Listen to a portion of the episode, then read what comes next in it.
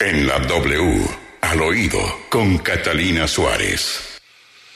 Ahora son las 7 de la mañana, 19 minutos. Catalina, ¿quién está al oído? Buenos días, Julio. Y al estilo del numeral del día, el descaro del año es, hoy al oído tengo a Cali, la ciudad de la salsa que está en feria en estos momentos. Miren, ayer en redes por cuenta de una denuncia del abogado y activista uribista Jaime Arizabaleta, se dijo que el alcalde Jorge Iván Ospina estaría organizando en el marco de la Feria de Cali un desfile, escuchen esto, en honor a la primera línea. Esto no se hizo esperar, por supuesto, y en redes sociales se creó una indignación que llevó a ser tendencia durante varias horas todo este tema. Al momento, realmente ningún funcionario ha salido a responder la denuncia pública que se hizo desde la cuenta de Arizabaleta y por eso en el oído quisimos hablar con quien hizo la denuncia y esto fue lo que nos dijo. Escuchemos.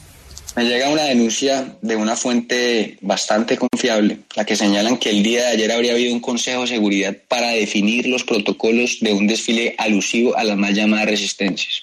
Y digo mal llamadas porque más que ser unos jóvenes inconformes por sus actos, los definiría como un grupo terrorista. Esta información que tengo, que es de toda la confiabilidad, señala que este desfile habría contado con la aprobación del alcalde. Que se haya concretado o no, a lo mejor no. Y estoy seguro que fue por nuestro reclamo ayer que fue público. Pero pues para nadie es un secreto y menos para los caleños la simpatía de Jorge Iván Ospina con las primeras líneas. Hay fotos de ellos donde él posa sonriente al lado de encapuchados mientras esta gente destrozaba la ciudad. En los bloqueos, en vez de ponerse del lado de los ciudadanos, se puso del lado de ellos. Incluso llegó a contratarlos para que repararan el mismo daño que esta gente causó. Por eso en varias ocasiones lo he definido como el alcalde de la primera línea. Lo cierto es que mientras el alcalde no responde, una fuente sí nos informó que sí se había hablado de esto en un consejo de seguridad. Lo que no se sabe es si efectivamente se hará o no.